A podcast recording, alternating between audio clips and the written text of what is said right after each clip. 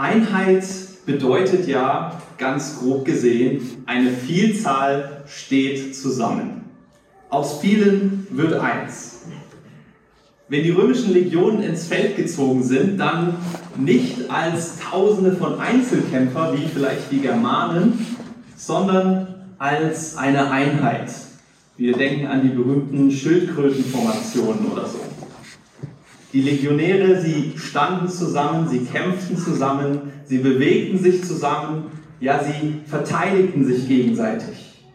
Und damit waren sie recht erfolgreich.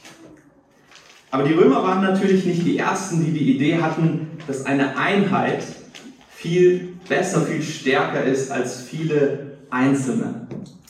Wir Christen glauben an einen drei einen Gott. Gott ist drei Personen, der Vater, der Sohn und der Heilige Geist, und doch ist er eins. In unserem Text kommt tatsächlich, kommen alle diese drei Personen Gottes vor, der Geist, der Vater, Christus, der Herr, und doch heißt es in Vers 6, es ist ein Gott. Unser Gott ist die perfekte Einheit von aller Ewigkeit und bis in alle Ewigkeit. Er lebt die perfekte Einheit. Einheit ist sein Wesen. Und deshalb ist auch die Einheit seine Idee für uns Menschen. Wir sehen das schon im Schöpfungsbericht. Gott schafft den Menschen und er sagt, es ist nicht gut, dass der Mensch alleine ist. Der Mensch wird geschaffen als Gemeinschafts- und Beziehungswesen. Dann sehen wir, wie Gott die Ehe stiftet, wo ein Mann und eine Frau zusammenkommen. Aus Zweien wird ein Fleisch. Wir sehen das Volk Israel mit seinen zwölf Stämmen, wo Gott sagt, ihr sollt ein Volk sein. Und genauso ist es auch mit Gemeinde. Gottes Idee ist, dass viele Menschen zusammengerufen werden und ein Leib werden, eine Gemeinde.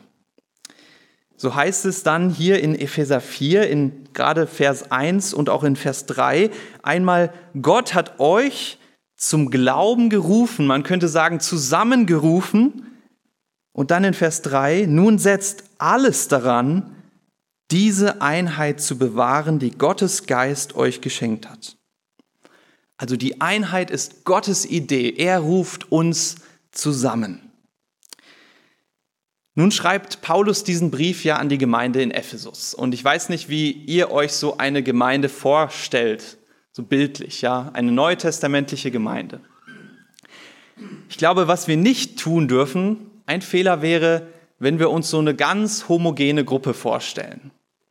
Nein, tatsächlich die neutestamentlichen Gemeinden, die waren ganz schön vielfältig. Wir lesen fast in allen Briefen davon, da waren reiche Männer und Frauen, die große Villen besaßen, aber neben ihnen saßen ihre eigenen Sklaven. Wir lesen von Witwen und Waisen, von Judenchristen und Heidenchristen. Wir lesen von Jung und Alt. Alle kommen sie zusammen in einer Gemeinde. Und das gab nicht selten Konflikte, das gab Streit, und doch bilden sie eine Einheit. Wenn du dich heute Morgen mal umschaust, dann wirst du feststellen, auch hier sitzen Menschen, die völlig unterschiedlich sind jung und alt. Die ganz Jungen sind ganz hinten oder haben wir schon nach oben geschickt. Hier sitzen Menschen aus verschiedenen Nationen und kulturellen Hintergründen, Frauen, Männer, alle möglichen Charaktere. Ja, wir sind eigentlich alle unterschiedlich. Ich würde sogar mal so weit gehen zu sagen, wenn nicht unser Glaube da wäre, hätten die meisten von uns überhaupt nichts gemein. Wir haben nicht die gleichen Hobbys, wir haben nicht den gleichen Lieblingsfußballverein, obwohl wir in München sind. Wir haben unterschiedliche Arbeitsbranchen. Es gibt eigentlich nichts, was so uns wirklich vereint. Außer den Glauben. Und doch sitzen wir dann hier und wir nennen uns Bruder und Schwester. Ist das nicht eigentlich unglaublich, dass so verschiedene Menschen sich Bruder und Schwester nennen? Ich bin schon immer in Gemeinden groß geworden und für mich ist das so ein bisschen selbstverständlich geworden. Aber wie ist das für jemanden, der das nicht kennt und der hier reinkommt oder in eine andere Gemeinde und sieht, da sind so unterschiedliche Menschen und doch begegnen sie sich in Liebe, in Respekt, ja, sie sehen sich sogar als Familie. Die Einheit trotz Vielfalt ist Gottes Idee. Und es ist auch ein Zeugnis für den drei einen Gott, wenn wir diese Einheit leben. Paulus gebraucht in Vers 4 dann ein Bild für Gemeinde, die äh, oder das ihr vielleicht schon mal gehört habt. Er sagt, wir Gemeinde, wir sind ein Leib, ein Körper auf gut Deutsch. Und so wie ein menschlicher Körper aus allen möglichen Teilen besteht, aus Knochen, aus Sehnen und Flüssigkeit, Organen, Haut und Haaren, und doch alles irgendwie zusammengehört und alles zusammen verwoben ist, alles zusammenarbeitet und eine Einheit bildet, so sagt Paulus, ist die Gemeinde. Viele unterschiedliche Teile, viele unterschiedliche Menschen, aber ein Leib eine Einheit. Jedes Glied mit unterschiedlichen Gaben und Aufgaben, ganz verschieden. Und jedes Glied, jedes Mitglied ist wichtig in einem Körper, aber auch in einer Gemeinde. Denn ja, wenn der eine Fuß fehlt, dann geht's noch, aber wenn der andere fehlt, wird's schon schwieriger. Und je mehr Teile fehlen am Körper, desto weniger funktionsfähig ist er. Und so ist Gemeinde, sagt Paulus. Du bist wichtig für die Gemeinde. Du mit deinen Gaben, die Gott dir geschenkt hat. Und es ist nicht nur jedes Teil wichtig, sondern vor allem ist es wichtig, dass all diese Teile zusammenstehen, dass sie zusammenarbeiten, dass nicht das eine Bein nach da und das andere nach da will, dass es ein gleiches Ziel und eine Einheit gibt. Aber worin besteht denn die Einheit von uns als FEG München Ost? Wer von euch schon mal in einem Verein war, Sportverein, Kulturverein, was auch immer, der weiß, es gibt eigentlich überall Einheit und Gemeinschaft. Fußballfans eines Vereins, die stehen zusammen, die bilden einen Block auch im Stadion. Aber was macht unsere Einheit aus? Was ist so besonders an Gemeinde? Paulus erklärt es uns in ganz wunderbarer Weise in den Versen 4 bis 6. Er schreibt, mit Einheit meine ich dies. Ein Leib, ein Geist und genauso auch eine Hoffnung, die euch gegeben wurde, als Gottes Ruf an euch erging. Ein Herr, ein Glaube, eine Taufe, ein Gott und Vater von uns allen, der über alle regiert, durch alle wirkt und in allen lebt. Ihr Lieben, das, was uns vereint, ist nicht Sympathie füreinander in erster Linie, ist nicht der gleiche Musikgeschmack oder politische Vorstellungen oder irgendwas anderes. Das, was uns vereint, ist, dass wir ein Körper sind, von Christus zusammengerufen, dass wir denselben Geist haben, der in uns lebt und uns zu Christus führt, dass wir dieselbe Hoffnung haben auf die Ewigkeit und unsere Hoffnung nicht auf das Leben hier und jetzt setzen, dass wir denselben Herrn haben, dem wir dienen und gehorsam sind, dass wir denselben Glauben haben, dieselbe Taufe an den dreieinen Gott. Und denselben Gott und Vater von uns allen, der über alle regiert und in allen wirkt und in uns allen lebt. Das ist es, was uns vereint. Wir nennen uns Geschwister, weil wir denselben Vater haben.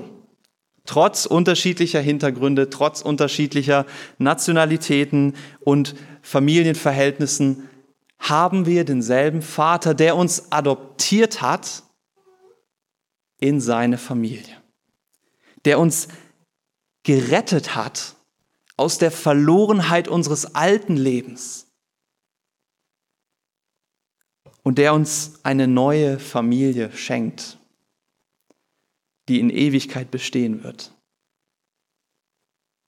Das ist das Wunder, über das wir staunen dürfen, wenn wir über die Einheit von Gemeinde nachdenken. Das Wunder, dass auch ich trotz meines Lebens, trotz meines Charakters, trotz meiner Fehler ein Kind Gottes sein darf. Und ihr meine Geschwister seid. Um in dem Bild des Körpers zu sprechen, Paulus sagt, wir sind ein Leib, aber Christus ist das Haupt. Wir haben es gerade auch gesungen. Christus ist das Haupt. Er ist das Gehirn. Er sagt, wo es lang geht. Er sagt, wie wir funktionieren. Paulus schreibt es auch in Vers 15. Christus das Haupt. Er, der Schöpfer dieser Welt, der Richter dieser Welt, der Erlöser dieser Welt, hat uns gerettet durch seinen Tod und seine Auferstehung, die wir an ihn glauben. Wir sind nun, so sagt es die Bibel, Jesu Leib und Blut. Wir sind sein Körper, dessen Haupt er ist, und er lebt in uns. Ihr Lieben, ich glaube, wir sind sehr schnell versucht, als Menschen, auch als Gemeinde, unsere Einheit an anderen Dingen festzumachen. Ich habe es eben schon angedeutet, ja, wir schauen uns ganz natürlich um, wer ist mir sympathisch. Oder wer hat die meisten theologischen Übereinstimmungen mit mir? Wer ist in einer ähnlichen Lebenssituation? Und mit den Menschen kommen wir gut zurecht. Aber in jeder Gemeinde gibt es auch Menschen, mit denen wir vielleicht nicht so zurechtkommen, wo wir vielleicht sogar Konflikte haben und Streit. Und da Einheit zu leben, ist dann nicht mehr so einfach. Es gibt in jeder Gemeinde, auch bei uns, auch verschiedene Ansichten, wie Musik im Gottesdienst zu gestalten ist, wie die Atmosphäre in einem Gottesdienst sein soll. Es gibt theologische Meinungsverschiedenheiten zu hoffentlich nur zweitrangigen Fragen und tatsächlich auch Meinungsverschiedenheiten, wir merken es gerade, wie Gottesdiensträume gestaltet werden. In meinem Studium habe ich immer diese Horrorgeschichte gehört von einer Gemeinde, die sich gespalten hat, die sich wirklich getrennt hat an der Frage, welche Stühle schaffen wir an. Und wir haben immer als Studenten so ein bisschen darüber gelacht. Ja, wie kann das sein? Das, das kann doch nicht wahr sein.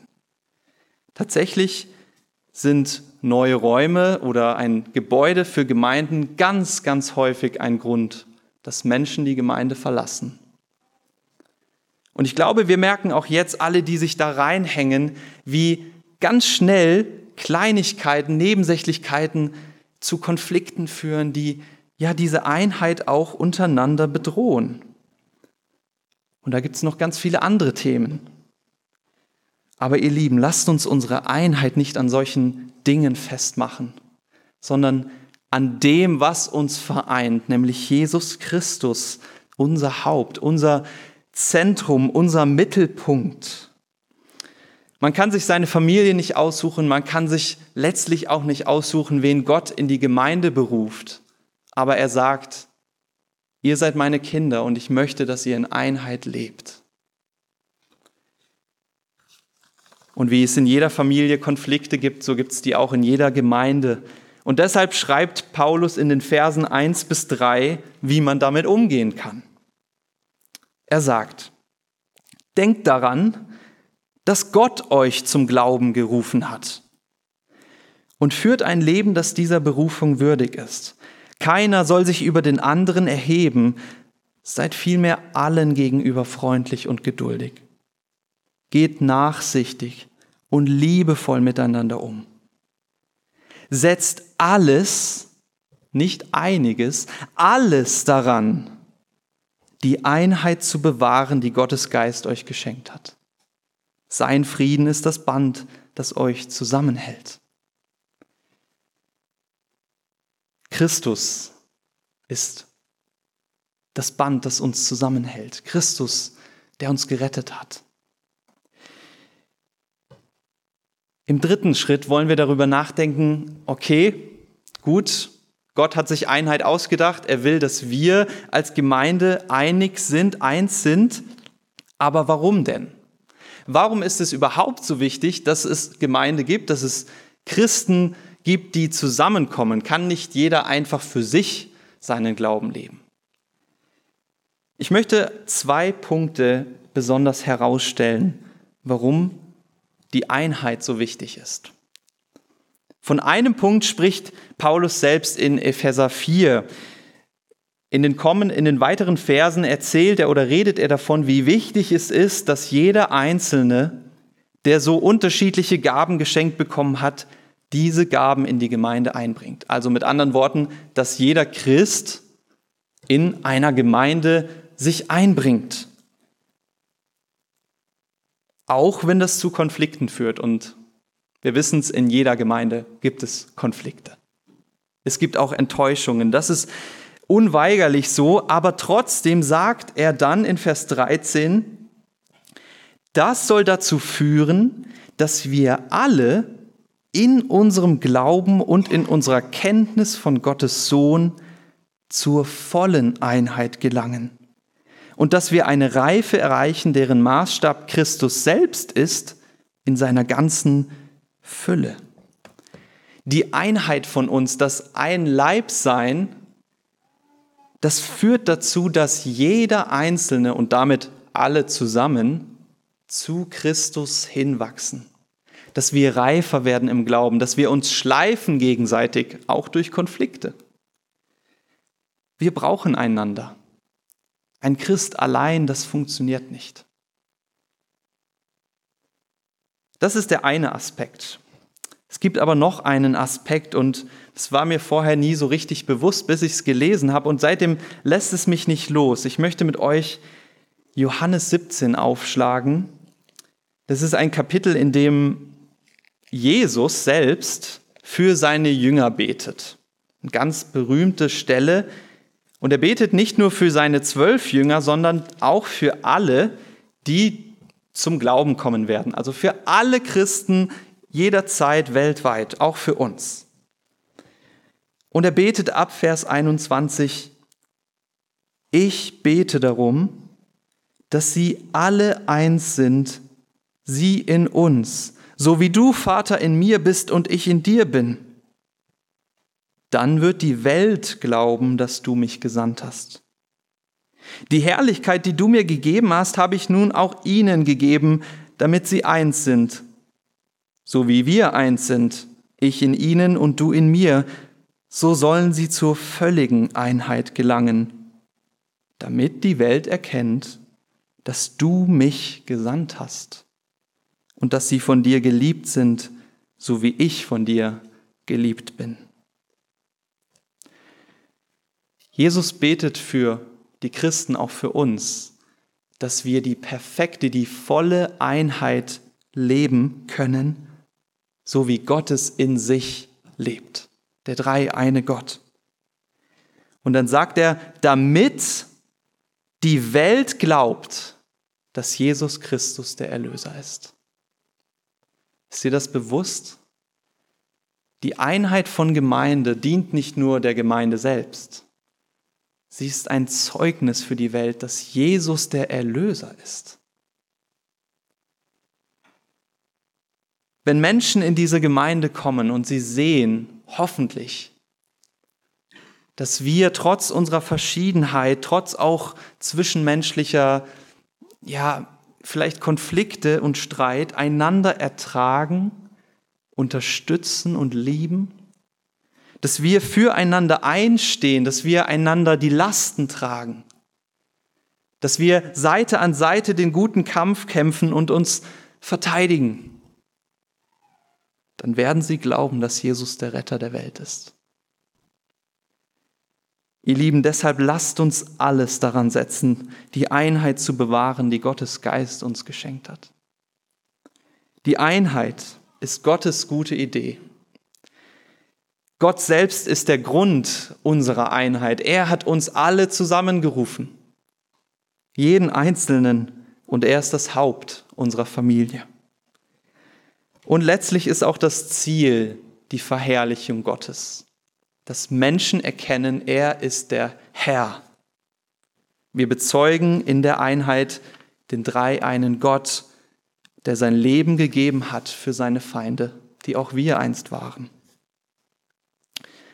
Deshalb lasst uns alles daran setzen, die Einheit zu bewahren, die Gottes Geist uns geschenkt hat. Ich möchte schließen mit ein paar persönlichen Fragen, die hoffentlich uns alle, mich und dich herausfordern sollen. Bist du Teil einer Gemeinde? Wenn nicht, warum nicht? Wenn du an Jesus glaubst, was hält dich davon ab, Teil einer Gemeinde zu sein, deine Gaben einzubringen? Wenn du Teil einer Gemeinde bist, bringst du deine von Gott geschenkten Gaben ein? Wenn nicht, warum nicht? Die Gemeinde braucht dich und deine Gaben. Und mögen sie in deinen Augen auch noch so klein sein. Ich habe es in den vergangenen Monaten immer wieder gedacht und manchmal auch gesagt, wie sehr sehne ich mich danach, dass wir wieder jemanden haben, der uns sonntags nach dem Gottesdienst Kaffee kocht, wenn das möglich ist. Denn Kaffee ist nicht nur lecker, nein, Kaffee ein Kaffeestand schafft auch einen Punkt, wo Menschen ins Gespräch kommen können, wo Gemeinschaft und, und Gespräche entstehen können. Ja, Kaffee kochen ist eine Gabe und ein Dienst in der Gemeinde, der wichtig ist. Und so ist es mit allem. Das Putzen, das Aufstellen. Wenn wir das nicht hätten, dann könnten wir gar nicht hier zusammenkommen. Eine dritte Frage, Gibt es aktuell Konflikte, die die Einheit zwischen dir und der Gemeinde oder auch zwischen dir und einem anderen Mitglied der Gemeinde gefährden? Wenn ja, dann ermutige ich dich, diese Konflikte anzugehen und die Einheit mit Gottes Hilfe wiederherzustellen. Wir alle sind gefragt und von Gott gerufen, die Einheit zu bewahren. Lasst uns danach streben. Amen.